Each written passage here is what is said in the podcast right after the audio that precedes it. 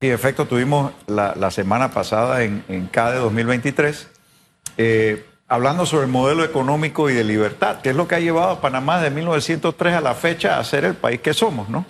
Y el tener eh, proyectos nacionales. Eh, lo que está pasando en competitividad, que medimos en el Centro Nacional de Competitividad, que tiene ya casi 20 años de haberse establecido, que es un espacio público-privado, que es muy conveniente y es modelo en la región, de paso, porque hay países que tienen centros de competitividad que son totalmente privados, hay otros que son totalmente públicos, y el de Panamá es uno de los únicos que tiene tanto a los ministros afines al tema de competitividad como los principales gremios la economía, la academia, los trabajadores, etcétera. Y cuando hacemos estas mediciones o, vemos los índices internacionales, que es como los boletines eh, que recibe todo padre de familia de, de su estudiante, de sus hijos, y de los estudiantes uno puede hacer comparaciones entre países para ver cómo estamos. Eh, Panamá tuvo cinco años que estuvo liderando en competitividad en la región. ¿De qué año a qué año esos cinco años? Del 2011 al 2016. Y, los, y el punto más alto de competitividad que tuvimos fue, casualmente, fue como el del 2012 al 2013, según el índice del Foro Económico Mundial. Pero también hay una multiplicidad de otros índices. Y es interesantemente, en, en, toda esa multiplicidad de índices, y no solo uno, porque algunos son más objetivos que otros, que, que pueden ser algo de percepción, es que en todos los índices sí estamos teniendo rezagos, ¿no? Desde ese punto más alto que tuvimos. Eso quiere decir que probablemente estamos en una zona de confort, en una zona en que no estamos cambiando como debemos de cambiar, no nos estamos transformando y, el, y otros países se han aprovechado de eso. Claro, entonces porque el estándar cambia. Eh, tenemos y nuevamente, volviendo a la analogía del boletín. Ok, eh, tenemos seis años, usted contándonos que del 2011 al 2016, Panamá estuvo dentro del ranking de los cinco países, ahí liderando. ¿Qué ha ocurrido desde el 2017 al 2023? Estos seis años, en realidad, ¿cómo hemos estado? Eh, cuánto bajamos en el boletín y qué tenemos que hacer a ver si este año tenemos como la rehabilitación, como hablando de temas educativos. Sí, son temas que son realmente a largo plazo, porque esto no lo puedes hacer en un solo periodo de gobierno. Tiene que trascender de gobierno a gobierno, que es lo que hacen los países desarrollados. Cuando ves los boletines de los países desarrollados, igual que los estudiantes, tú lo ves que sacan las mejores notas, no solo en unas materias, sino en todas las materias. Pero además también en deporte, además en cultura y toda una serie de, indicadores que, que te están diciendo este estudiante tiene un manejo integral completo y va a ser exitoso. Y eso no se prepara de un año para otro. Entonces, eh, en parte es lo que nos está pasando, es que estamos eh, sintiendo ya las consecuencias de un deterioro institucional que está afectando casualmente esa matriz productiva, eso consume recursos y justamente lo que hablábamos en CADE, el sector productivo aporta el 80% de la economía y esa productividad está bajando. Mencionaban antes la Caja de Seguro Social y las entidades, por igual eso afecta al sector privado que está buscando productividad. usted ha hecho una radiografía que ha llevado a que Panamá baje ese índice de competitividad con relación a otros países que sí han aprovechado. Por ejemplo, República Dominicana aprovechó la pandemia para eh, reactivar el sector turismo y nos ganó en ese aspecto. Pero yo conmigo, eh, conmigo tengo un informe del Centro Nacional de Competitividad que habla de los retrocesos que enfrenta eh, Panamá. Y hay énfasis, por ejemplo, para atender la, educación, frenar la corrupción, eliminar las desigualdades y reforzar el trabajo para el logro de los objetivos de desarrollo sostenible. ¿Cómo lo podemos hacer tomando en cuenta de que llega un gobierno, viene con su varita, con su plan de gobierno, pero llega el próximo gobierno y fulmina prácticamente las propuestas del gobierno anterior? Sí. Por eso requiere una madurez política para trascender de gobierno a gobierno. Pero estamos viendo también algo que no se había visto en la magnitud que se ve ahora es eh, y lo mencioné en el CADE, la desconexión que hay entre políticas públicas y política. Y ahí tengo que decir que nuestra, ¿sabe? El, organismo que hace las leyes eh, y debe velar por, por el buen funcionamiento del Estado, no está yendo a la velocidad que deben ir las políticas públicas. Cuando tienes esa desconexión, eh, lo que creas son, eh, y, no tienes la debida transparencia, la participación de justamente el sector productivo, eh, que es el que aporta el 80% de la economía, creas reglas del juego que lo que haces es afectar la competitividad. Y mencionaste la educación, porque la educación también es un factor clave porque aparece, es medido en todos los índices, porque sin una buena calidad de educación no puedes lograr el aprovechamiento de la infraestructura. Y ahí, eh, por ejemplo, tengo que decir, los principales índices que miden infraestructura nos ponen en infraestructura intermedia alta. Tenemos la ¿Qué significa intermedia La mejor tecnología de celulares, de cables, de velocidad y todo lo demás. Pero ¿cuántos realmente laptops o sea, la tecnología que tú quieres, Panamá es un país abierto, la consigues. ¿Qué significa calificación intermedia? intermedia quiere decir que estamos entre los países que no están ni muy avanzados, pero tampoco atrasados, ¿no? estamos, por debajo de quién, por ejemplo? Para uno ser cerca un de la región. Sí, para uno ser un país competitivo, eh, si, vemos que generalmente se mide entre 140 190 países, tienes que estar en la posición 50 eh, o menos, o sea, hacia uno. Ok. Nosotros estamos en la posición 66, 70. ¿Quiénes están mejor que nosotros? Bueno, eh, eh, Uruguay, Costa Rica, República Dominicana, República Dominicana, que lo mencionaste, que no se, no se habla mucho de República Dominicana en la región. República Dominicana está haciendo muchos ajustes en su política pública de, competitividad. Mire, usted, usted ha mencionado varias cosas importantes que nosotros de alguna manera u otra en esta mesa hemos eh, debatido un poco acerca de las grandes oportunidades que Panamá está perdiendo. Uno, esto no es un tema a corto plazo, ni a mediano plazo probablemente, pero sí a largo plazo. Eh, y que de hecho en una sola administración quizás no vamos a tener los avances. Lo cierto es que yo me quedo con que desde el 2016 a la fecha nosotros hemos bajado nuestro índice de competitividad. Es decir, que los gobiernos después del 2016 hacia acá han, hecho muy poco por mantener ese ranking que quizás teníamos. ¿Cuáles han sido en realidad esas decisiones equivocadas que nos ha llevado a bajar ese ranking? Eso como pregunta número uno. Y pregunta número dos, ya ahora entendemos por qué muchas transnacionales y grandes empresas han decidido irse a Costa Rica y no quedarse en Panamá entendiendo solamente con el tema de políticas públicas y demás. Y viniendo de una conversación interesante con Aida Michel de Maduro acerca precisamente de la operatividad de la caja y para mí de otras instituciones públicas. Eh, ¿Qué nos haría falta? Y no sé si esta administración pudiera apuntar algo en un año que le queda de administración. Esas dos cosas, señor Halma. Bueno, vamos a comenzar con la última y y apuntar también algo que comentaste de oportunidades, ¿no? ¿Qué es lo que ven, se ve desde hacia afuera?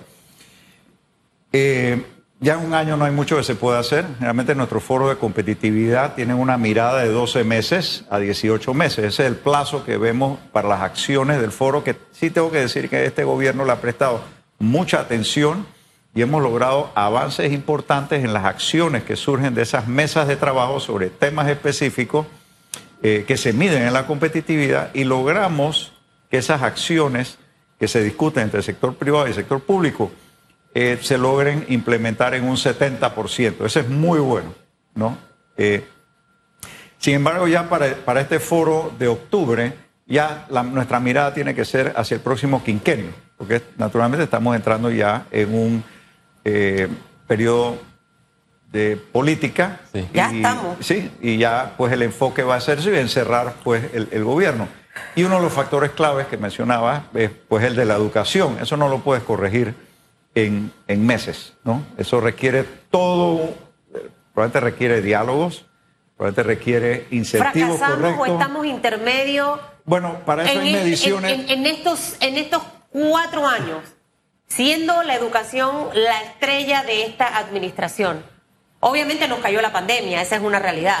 Pero ¿desmejoramos o llegamos a avanzar algo en educación, entendiendo que la educación es la clave para poder ser altamente competitivos? Bueno, no, lo que podemos decir es que no hay educación de calidad ni formación de calidad como debiera ser.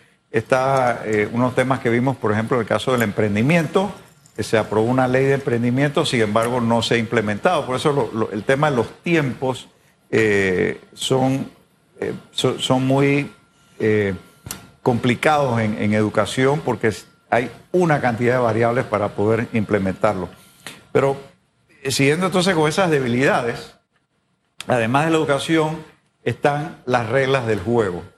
Mientras más reglamentación, temas de cumplimiento le pides a las empresas, a los pequeños empresarios y demás, lo que generas es informalidad, porque nadie puede cumplir con todas esas reglas. Entonces hay un tema que estamos viendo en el Centro Nacional de Competitividad que tiene que ver con, eh, ahora mismo pues lo estamos viendo con AMPIME, el tema de los registros contables, refrendos de, de, declaraciones de renta, una serie de, de, aspectos que lo que agregan son costos a las empresas y no aporta a la productividad de, las empresas. Entonces, son eh, aspectos a analizar que las empresas, quien está viendo Panamá lo que busca es estabilidad jurídica, seguridad, certeza y reglas del juego que sean fáciles de cumplir. O sea, sí hay que cumplir.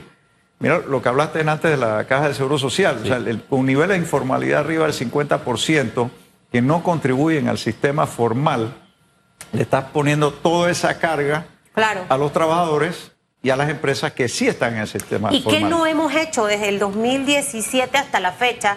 ¿O qué fueron, o, cuáles pudieran haber sido las malas decisiones que nos bajaron el ranking en materia de competitividad? Es que me he quedado con ese número y para mí ese número es la referencia absolutamente de todo para revisar y corregir. Lo principal es el, desgaste institucional y, y, no haber tomado decisiones eh, oportunas. ¿Como cuáles? Bueno, eh, por ejemplo, tenemos el, tema de los subsidios.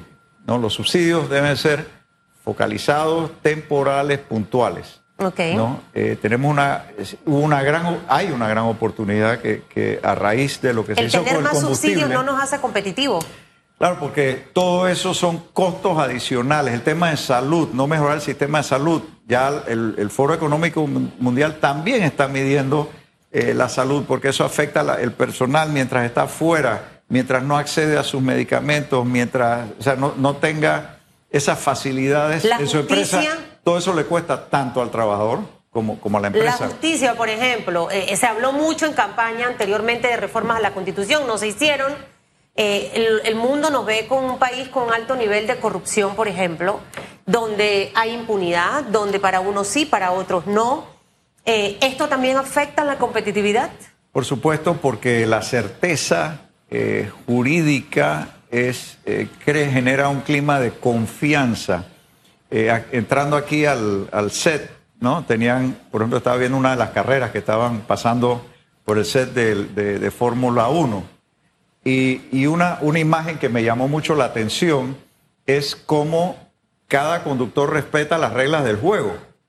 Y si tú respetas las reglas del juego, los costos de participar en la carrera son más bajos. ¿Por qué? Porque él sale, cuando él sale de, su pit, hay un carril que él no tiene que mirar hacia atrás para ver si viene un carro, porque todos los demás carros que vienen atrás saben que no pueden entrar en ese carril.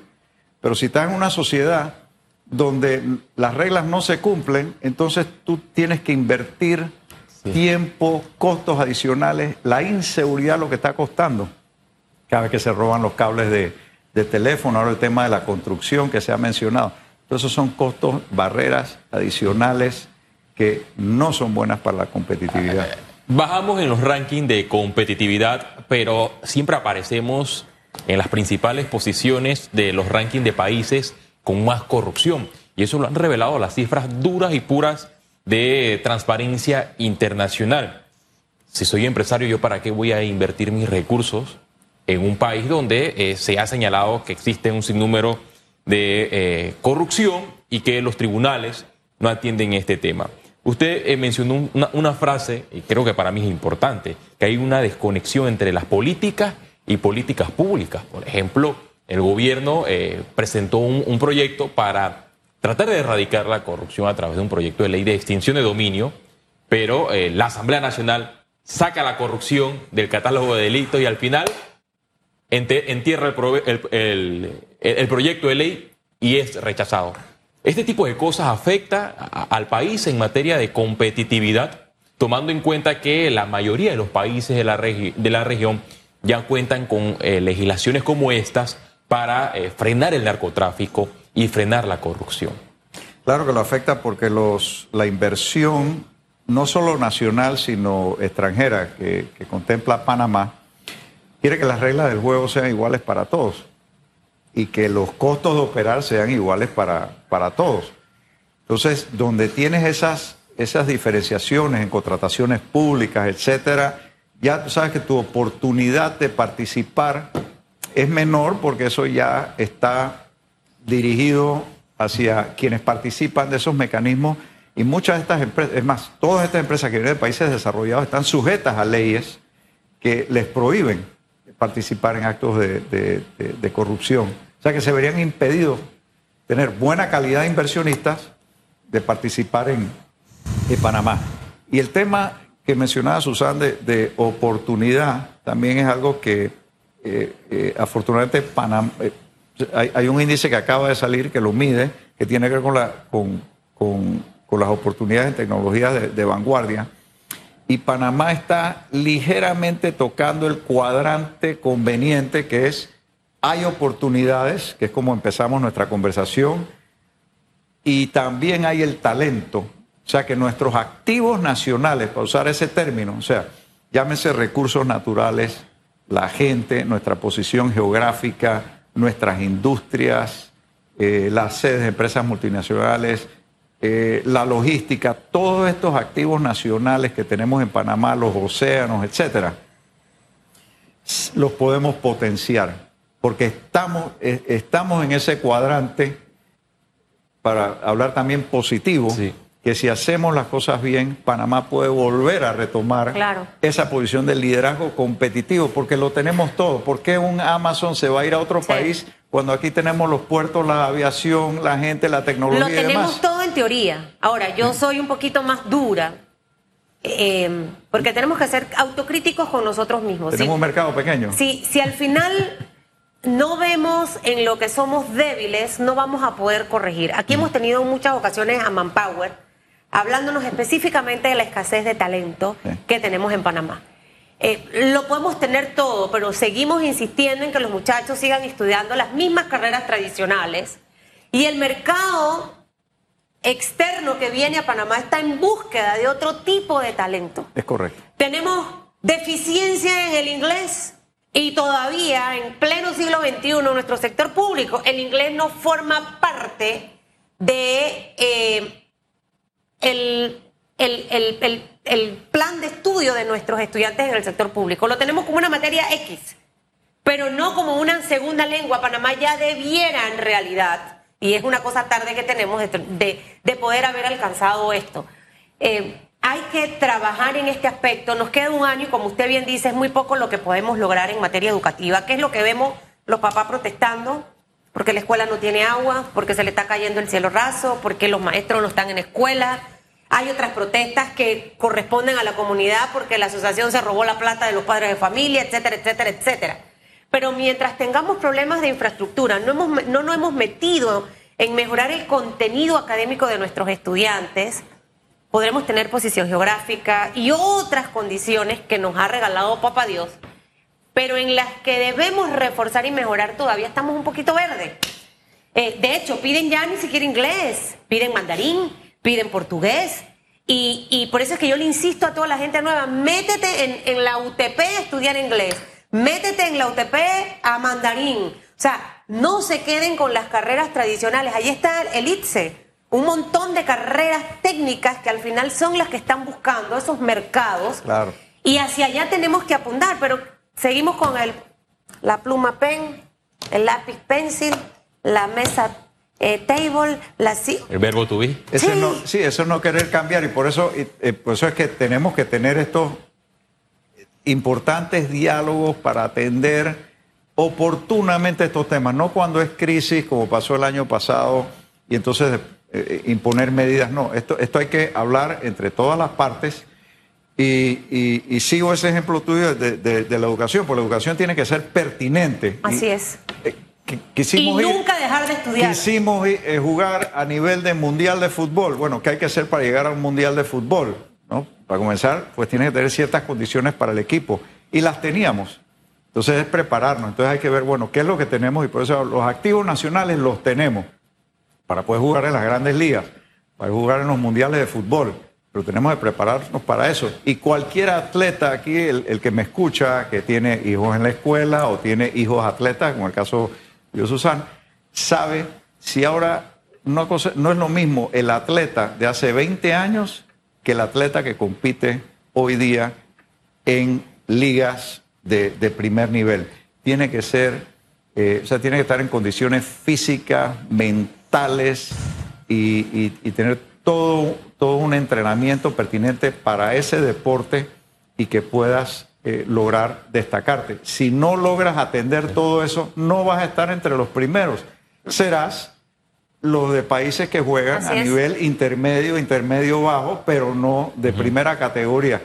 Y eso, y, es, mi mensaje, para jugar en primera categoría tiene que, ser bueno en todo. Hay que prepararse. Y, fíjate, lo, lo, las poca diferencia a veces que se ve entre jugadores de primera o equipos de primera categoría. Así es. Pero te das cuenta de la distancia que hay cuando tienes uno de primera categoría con uno de categoría intermedia. Y también el ciudadano tiene que tomar parte de esa responsabilidad, porque si bien es cierto, el Estado nos debe proporcionar eh, todas las herramientas, también usted tiene parte de esa responsabilidad. ¿Cuál? Vote bien en mayo del 2024.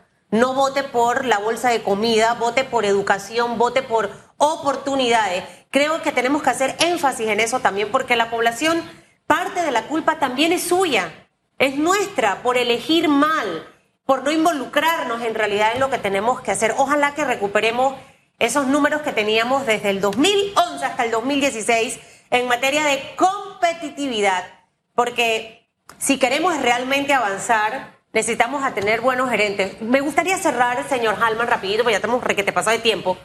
Eh, con, las cosas en las que en esta administración quizás hemos fallado para no repetir, pero puntuales, en esto, en esto y esto.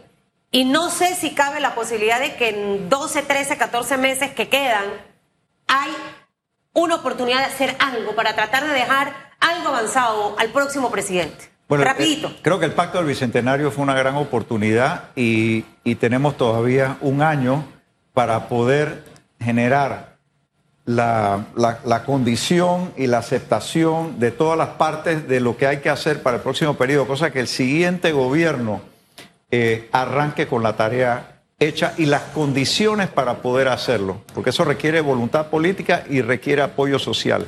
El otro asunto es, así como se hizo con el combustible, creo que hay que hacerlo con el transporte, creo que hay que hacerlo también, que lo estamos viendo el tema del subsidio de, gas ¿no? Son subsidios que deben de focalizarse. Pero para esa tarea, primero hay que recoger la información. Creo que en el caso de, eh, por ejemplo, en el caso del transporte, empezar a diferenciar eh, quién recibe cuánto. ¿no? Si eres turista, pagas tu, metro a tarifa de turista o el metrobús. Si eres estudiante, jubilado o trabajador, pagas otra tarifa más descontada. ¿no? Pero ya tenemos que, y así mismo con el gas el, que lo requiere. Revisión de subsidio. ¿Por qué? Porque esto libera presupuesto para invertir donde hay que invertirlo y sacar a, la población de la pobreza. Y el tercero, yo diría también que lo mencioné en CADE, es revisar la inversión en descentralización, porque hay que apoyar a los territorios. Mucha de la economía está en la franja transísmica, el 60% de nuestra economía y hay que ver cómo esa inversión en los municipios, en los gobiernos locales, se hace más en inversión, en desarrollo, para que puedan generar sus economías y desarrollar competitividad en sus territorios. Creo en la descentralización, pero la bien hecha. Porque aquí los representantes de corregimiento hacen lo que se les da la regalada gana con la plata que les toca. Y no, solo, y no solo ellos, sino también el FESE en Meduca, no todos los directores están preparados para manejar ese, tienen hasta temor de hacer algo mal y por eso no ejecutan el presupuesto. Si hablamos de descentralización, eso tiene que ir de la mano de un acompañamiento a ese funcionario público eh, para que sepa administrar el dinero. Tenemos muchos retos por delante, pero yo siempre digo que si tenemos a las personas adecuadas, las empresas tienen a los líderes adecuados. Usted en su casa se convierte en un líder de su hogar y en lo político tenemos a lo adecuado, Feliz Antonio. Nosotros estamos que nos pasamos a los que están por arriba de nosotros, pero para eso hay que tener voluntad. Susana, los recursos los tenemos, hay que invertirlos hay voluntad, voluntad, voluntad de querer hacer las cosas. Eh, en el tema de los subsidios estamos por arriba de 2 mil millones de dólares y los ingresos del canal por arriba de 2 mil millones de dólares, es decir, que todo se nos está yendo en subsidio. En subsidio. Los, puntos, los puntos que usted mencionó no son populistas, o sea, que yo los veo difícil que eh, los políticos lo tomen en cuenta, porque aquí recordando en el tema del tanque de gas, el gobierno anunció que iba a, poner en eh, un plan estratégico, una plataforma para que eh, para controlar el tema del subsidio del tanquecito de gas. Pasaron los meses, esto eh, no se ha hecho. Usted habla también de la inversión en el tema de la descentralización, pero las políticas públicas que han salido de la Asamblea Nacional, uno, el aumento o la escogencia del mejor salario de aquel representante y alcalde, y que fue sancionado por el presidente de la República, Laurentino Cortizo. Y otro proyecto de ley que salió de la Asamblea Nacional es de eh, sacar eh, recursos de inversión de los municipios y pasarlo para el tema de funcionamiento. de funcionamiento. O sea, que aquí se ha hecho todo mal y, lo más importante que existen eh, los recursos. Se nos acabó el tiempo, señor Irving Hallman, del Centro Nacional de Competitividad. Muchas gracias nuevamente. gracias a usted. Lo importante es que ya estamos hablando nuevamente de competitividad, así como se habló en su momento de educación, y esos son dos temas que hay que hablar del cómo hacerlo para el próximo eh, gobierno. Bueno, y que el próximo gobierno tome en cuenta esta recomendación para que Panamá salga en las primeras listas de los países más competitivos de la región, para que Amazon, todas esas empresas transnacionales, Susan Elisa de Castillo, vengan aquí a invertir